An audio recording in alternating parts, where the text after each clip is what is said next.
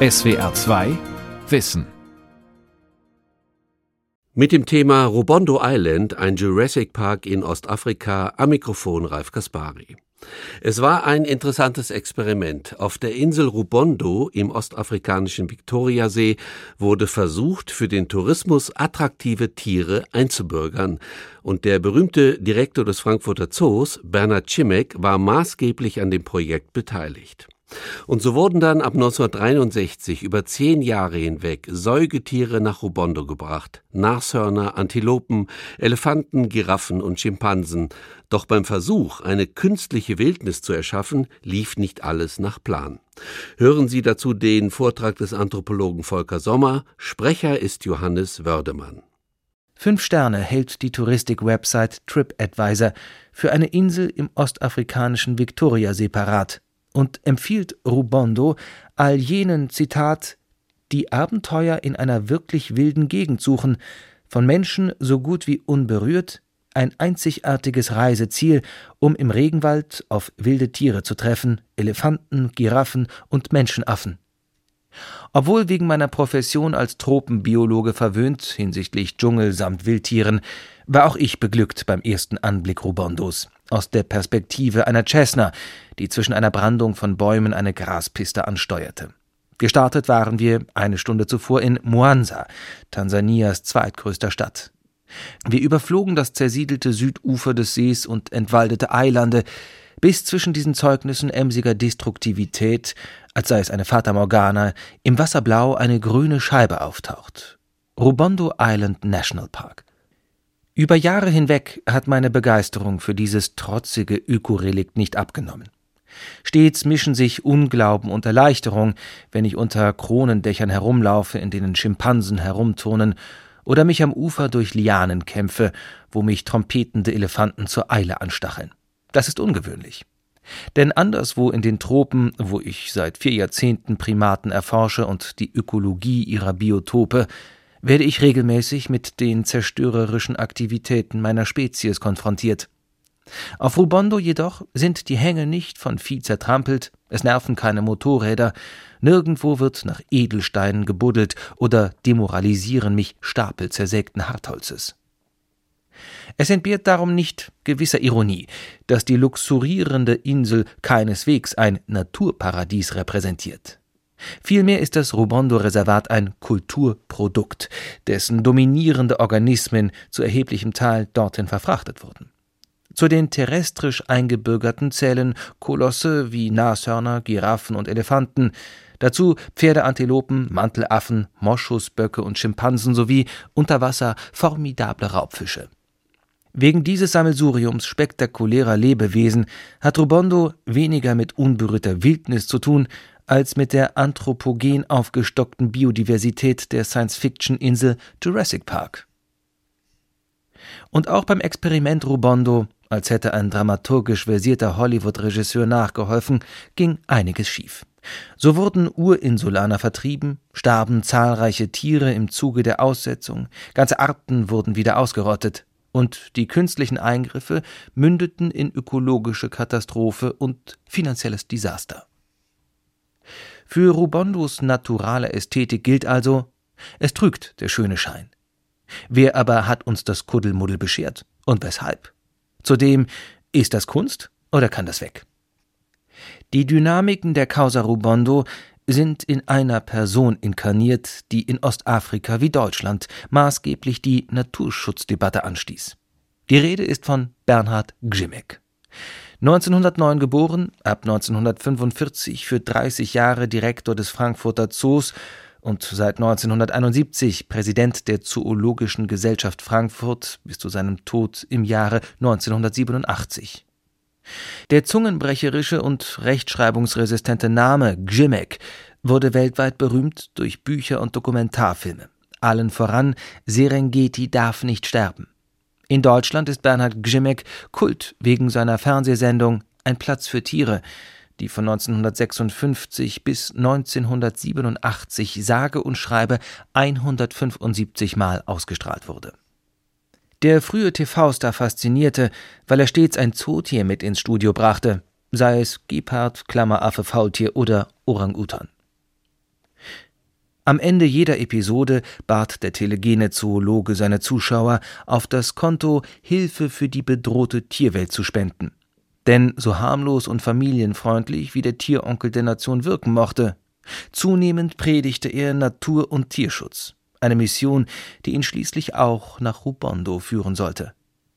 Gzimek nahm Problemfelder, die uns heute omnipräsent erscheinen, bereits ab den frühen 50er Jahren wahr, als er in Afrika attraktives Ausstellungsmaterial für seinen Tiergarten erwarb, so in französisch-Westafrika auf der Suche nach Schimpansen und 1954 in belgisch-Kongo, um das geheimnisumwitterte Okapi zu exportieren.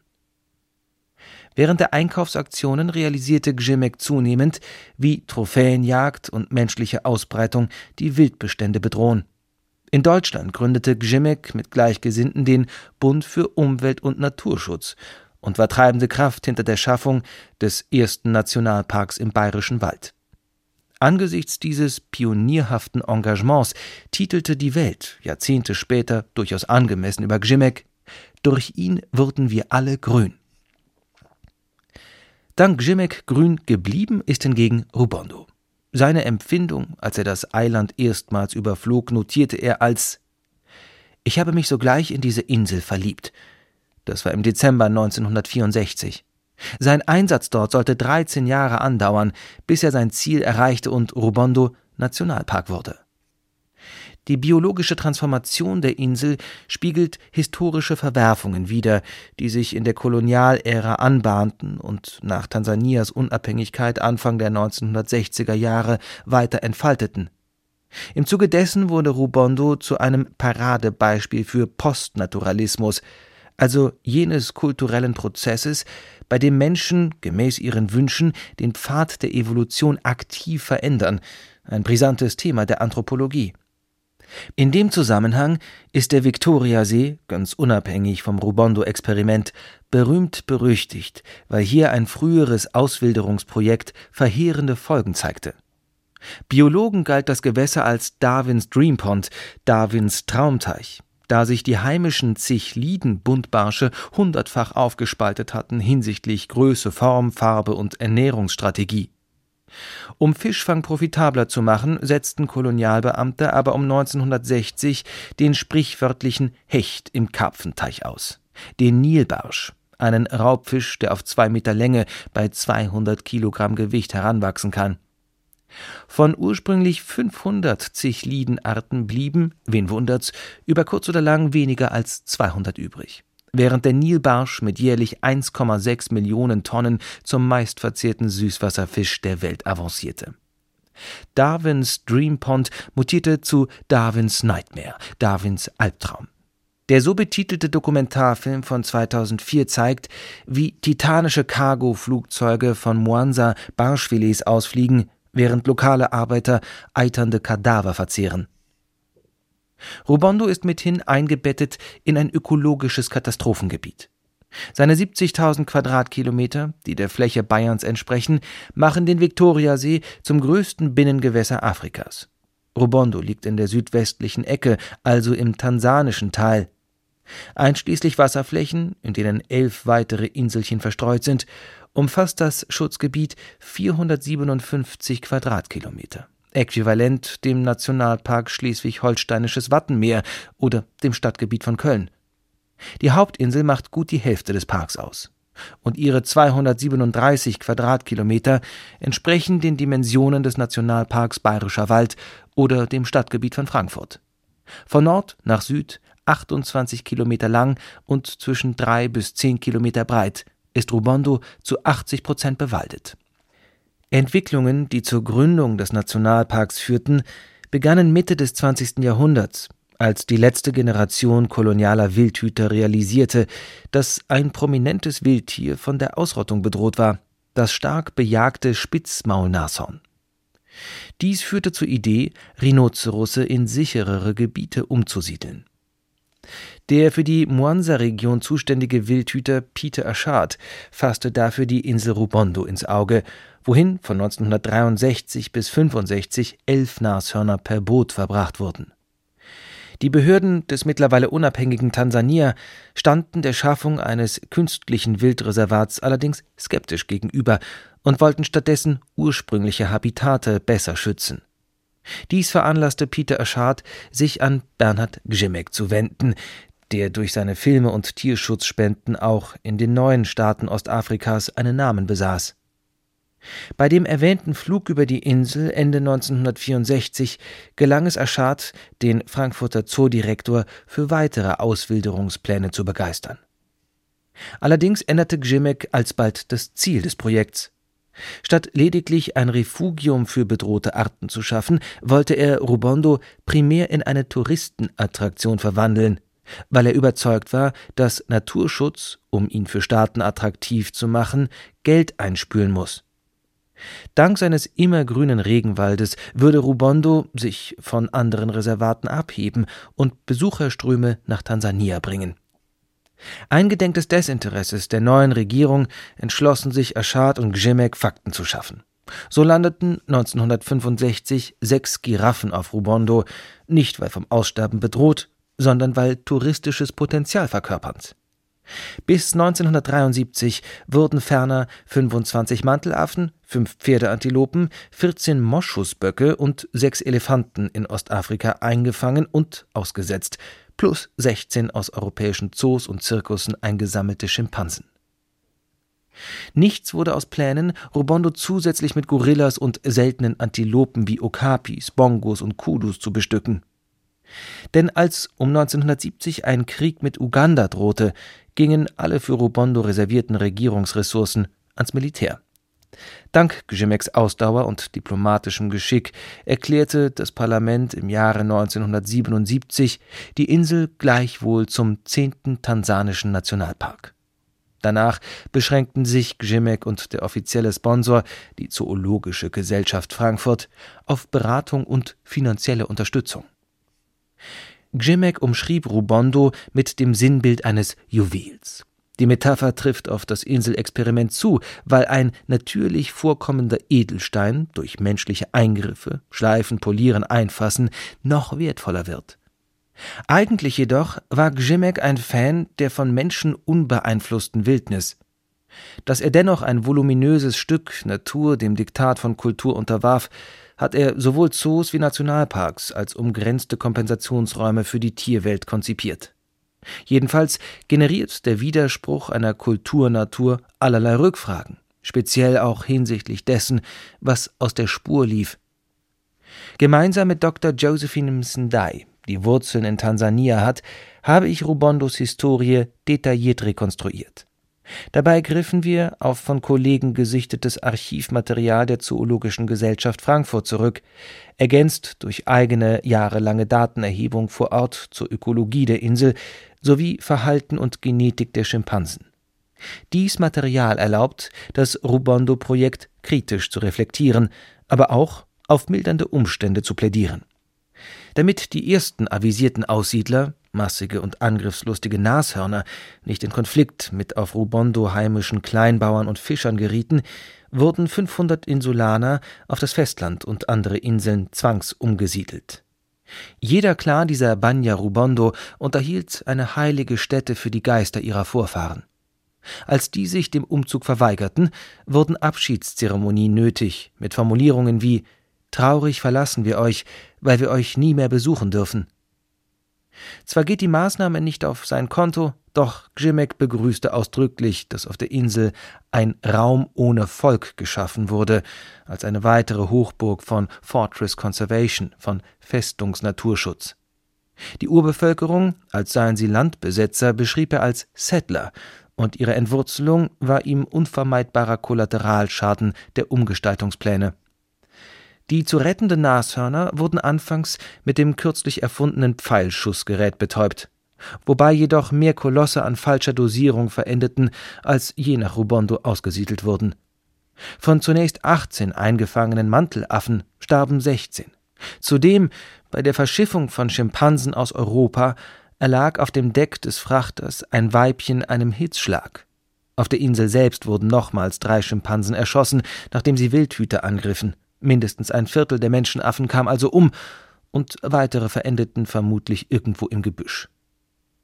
Primatologen, inklusive der bereits vor 50 Jahren prominenten Jane Goodall, aber auch Mitarbeiter von der Frankfurter Zoologischen Gesellschaft, monierten seinerzeit, dass fast anderthalb Dutzend zusammengewürfelte Käfigschimpansen einfach auf der Insel abgekippt wurden, ohne jede Vorbereitung. Andernorts erfolgten Freisetzungen erst nach sorgsamer Rehabilitation, wobei den Ex-Gefangenen etwa beigebracht wird, Schlangen zu meiden, wie Schlafnester zu bauen sind oder welche Nahrung essbar ist. Gefährdet waren nicht nur die unfreiwilligen Kolonisten, sondern sie selbst stellten eine Bedrohung für Menschen dar. So tötete eine Nashornkuh einen zugegeben illegal operierenden Fischer. Besondere Risiken gingen, wie erwähnt, von den scheulosen Ex-, Zoo- und Zirkusschimpansen aus, die regelmäßig in Häuser einbrachen. In einem Falle sah es für die zurückkehrenden Bewohner so aus, als hätten die Affen in den Betten geschlafen und Weinflaschen geleert, doch auch Geschirr abgewaschen, wie bei einer Shownummer fürs Zoopublikum. Der Spaß hörte allerdings auf, als Biologen und Wildhüter gebissen und verstümmelt wurden. Ein notorisches Männchen überfiel einen vor seinem Haus sitzenden Ranger, biss ihm ein Stück Fleisch aus dem Bein und den kleinen Finger von der einen Hand ab und verletzte die andere schwer, bis ein Kollege den Schimpansen erschoss. Der lapidare Kommentar Gzimex zur Erschießung des angriffswütigen Menschenaffenmannes lautete: Den übrigen Schimpansen und den anderen Tieren auf Rubondo geht es aber offensichtlich gut. Was nicht stimmt. Denn alsbald sollte ein Viertel der ausgewilderten Arten wieder von der Insel verschwinden. Allen voran Nashörner, für die die ganze Aktion ja gestartet wurde. Die ursprünglich 16 Rhinozerusse vermehrten sich zwar auf 30 Exemplare, fielen aber um 1990 herum Wilderei zum Opfer. Ebenso wie die zunächst von fünf auf zehn Stück angewachsenen Pferdeantilopen. Auch Giraffen und Elefanten wurden gewildert, doch sie entkamen der Ausrottung. Inzwischen sind Schutzmaßnahmen stringenter, mit der allerdings absurden Konsequenz, dass Elefanten zur Plage werden, multiplizierten sich doch sechs Ausgesetzte auf mittlerweile mindestens 110 Dickhäuter. Ihre Nahrungsgewohnheiten verändern zunehmend die Vegetationsdecke. Gzimex Idee war, dass die Trampelpfade der Elefanten von Touristen genutzt werden. Das wäre heute für Otto Normalverbraucher geradezu lebensgefährlich und selbst gestandene Freilandbiologen wie unsereins müssen auf der Hut sein. Die Parkverwaltung überlegt, wie sie die Elefanten dezimieren kann. Eine Entscheidung, die auf jeden Fall zum Skandal werden wird, sind die Dickhäuter doch gewichtige Sympathieträger. Zwar Mover und Shaker hinsichtlich Natur- und Tierschutzes, war Gzimek doch seltsam betriebsblind hinsichtlich eines verwandten Aspekts, dem Tierrecht also der Einsicht, dass imposante Kreaturen wie Tiger, Elefanten oder Schimpansen nicht vornehmlich zu unserer Erbauung existieren, sondern Eigeninteressen haben. Eine würdige und leidensfreie Existenz bot der Zoodirektor und Hobbydompteur seinen Gefangenen gehaltenen Raubkatzen, Dickhäutern oder Menschenaffen sicherlich nicht an. Um Publikum anzulocken, fand Gzimek nichts dabei, Tiere in Afrika aufzukaufen, obwohl für ein akquiriertes Schimpansenbaby mindestens zehn Artgenossen bei der Jagd auf das Jungtier massakriert werden. Es wirkt daher bizarr, wenn Gzimek ein paar Ausgebeuteten neue Freiheit schenkt, während dem Gros ein Leben hinter Gittern beschert bleibt. Die Einsicht, dass Zoo und Zirkus ein ziemlich zynischer Ausdruck von Tierliebe sind, ging Gzimek bis ans Lebensende ab erlitt er doch einen Herzinfarkt während einer Tigernummer im Zirkus Althoff. Nach heutigem Standard verletzt das Vorgehen auf Rubondo etliche Richtlinien der IUCN, der Weltnaturschutzunion. Denn Auswilderungen sollen im historischen Verbreitungsgebiet einer Art erfolgen und durch genetisch unvermischte Linien. Das ist speziell für die Schimpansen nicht erfüllt, weil Rubondo weit außerhalb ihrer normalen Verbreitung liegt.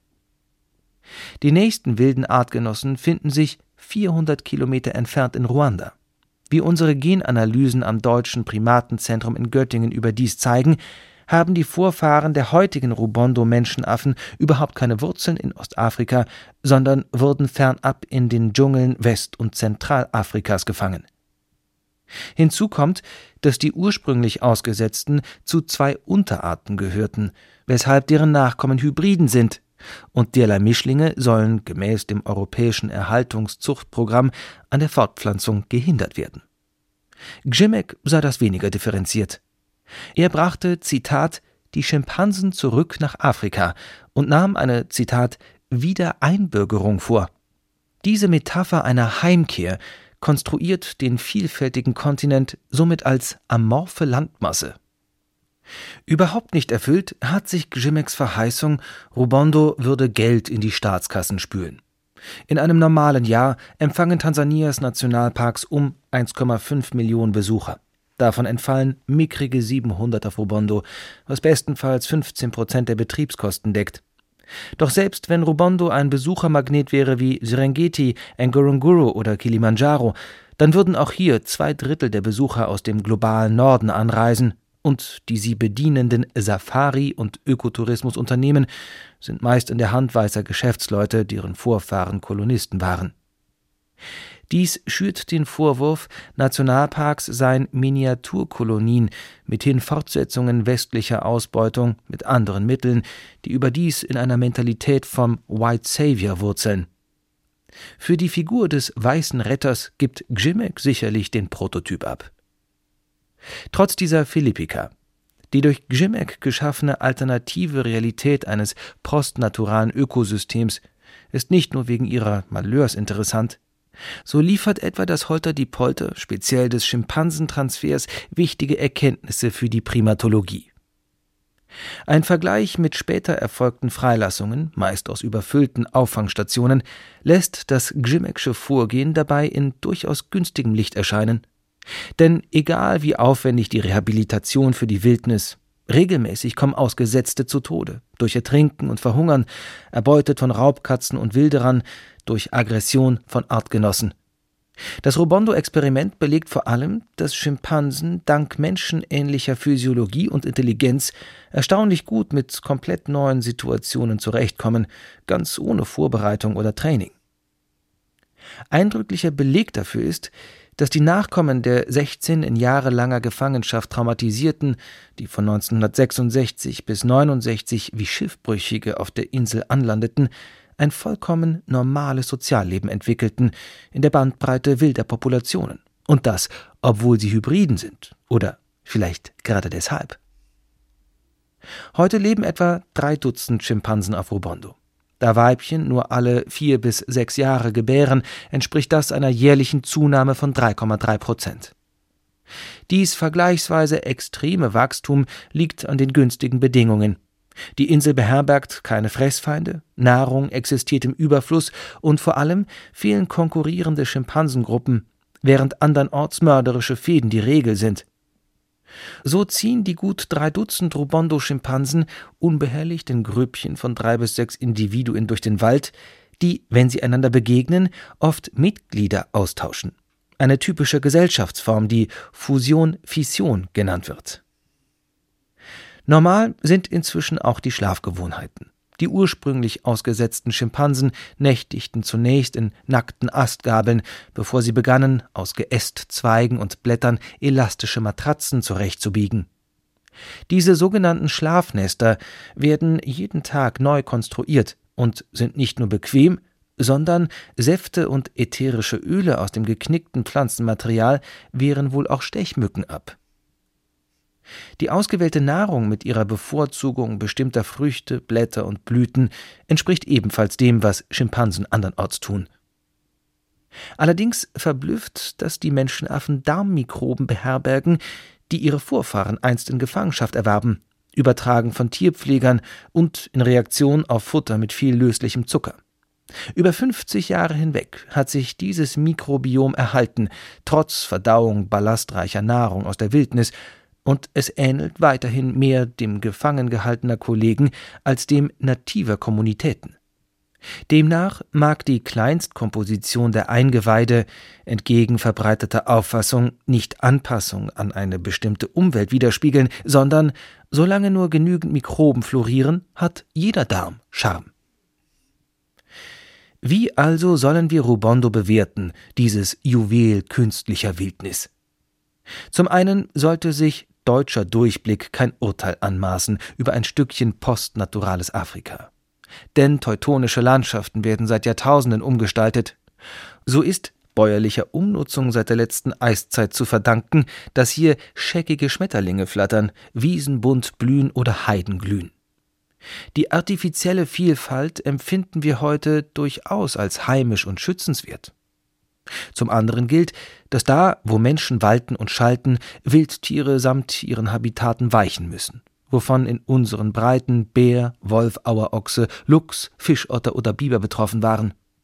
Das mag nicht überall so sein auf Erden, doch sind zumindest Landwirtschaft und Rinderhaltung längerfristig inkompatibel mit Wildnis.